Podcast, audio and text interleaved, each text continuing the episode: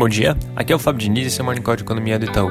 Ontem à noite foram divulgados os dados de PMI da China referentes ao mês de abril.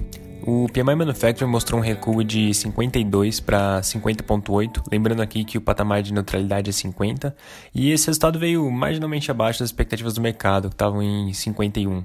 Muito provavelmente esse número foi influenciado pela piora do mundo por conta do, do contexto da pandemia. É, lembrando que em março a China já vinha mostrando uma, uma recuperação, é, só que o mundo ainda não estava sendo tão impactado como foi durante o mês de abril. Então, muito provavelmente isso afetou esse número, já que esse efeito foi melhor capturado agora. O PMI no Manufacturing, por outro lado, é, mostrou uma alta para 53,2 contra 52,3 no mês passado, acima das expectativas do mercado, que estavam em 52,5 e em linha com a nossa projeção. É, esse resultado, por sua vez, reflete o avanço da, da normalização dos serviços da China ao longo do mês. É, nos Estados Unidos, como a gente mencionou ontem, é, saiu o dado de PIB do primeiro TRI e o PIB mostrou um recuo de 4,8% é, em termos anualizados, mas como a gente mencionou, esse dado já não tem tanta importância para não refletir o momento atual, então já é uma notícia velha. Mais importante do que isso é acompanhar a evolução dos dados nas próximas semanas e meses. É, ainda nos Estados Unidos, ontem também teve a decisão de política monetária do Fed, onde eles é, mantiveram a taxa de juros no intervalo entre 0 e 0,25.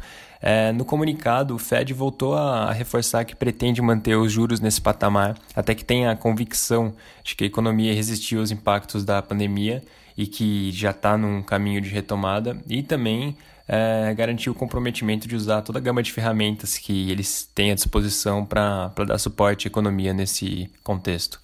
Em relação ao coronavírus, os números tanto da Europa quanto dos Estados Unidos continuam mostrando uma trajetória de estabilização. E nesse contexto, vale mencionar que, como a gente disse ontem, existe uma certa preocupação com a Alemanha, é, depois deles terem feito a flexibilização da quarentena, quanto a uma possível nova aceleração no número de casos.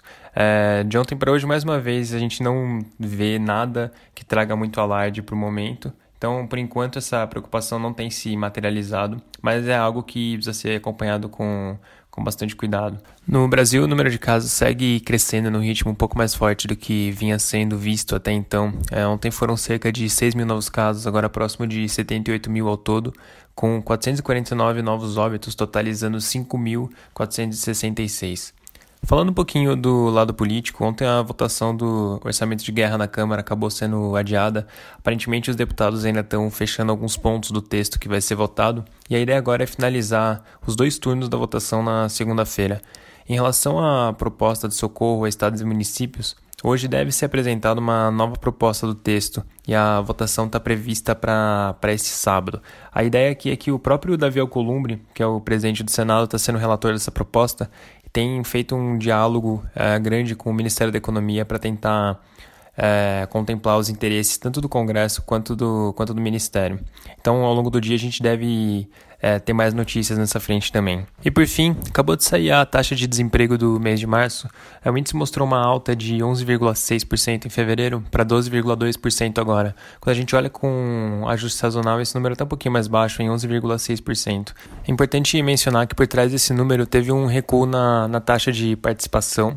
E além disso, uh, alguns técnicos do IBGE relataram que, como a pesquisa tem sido feita por telefone, por conta do contexto de quarentena, eles têm tido um pouco de dificuldades na coleta de dados, então esse número pode estar uh, tá um pouquinho distorcido. É isso por hoje, um bom dia a todos.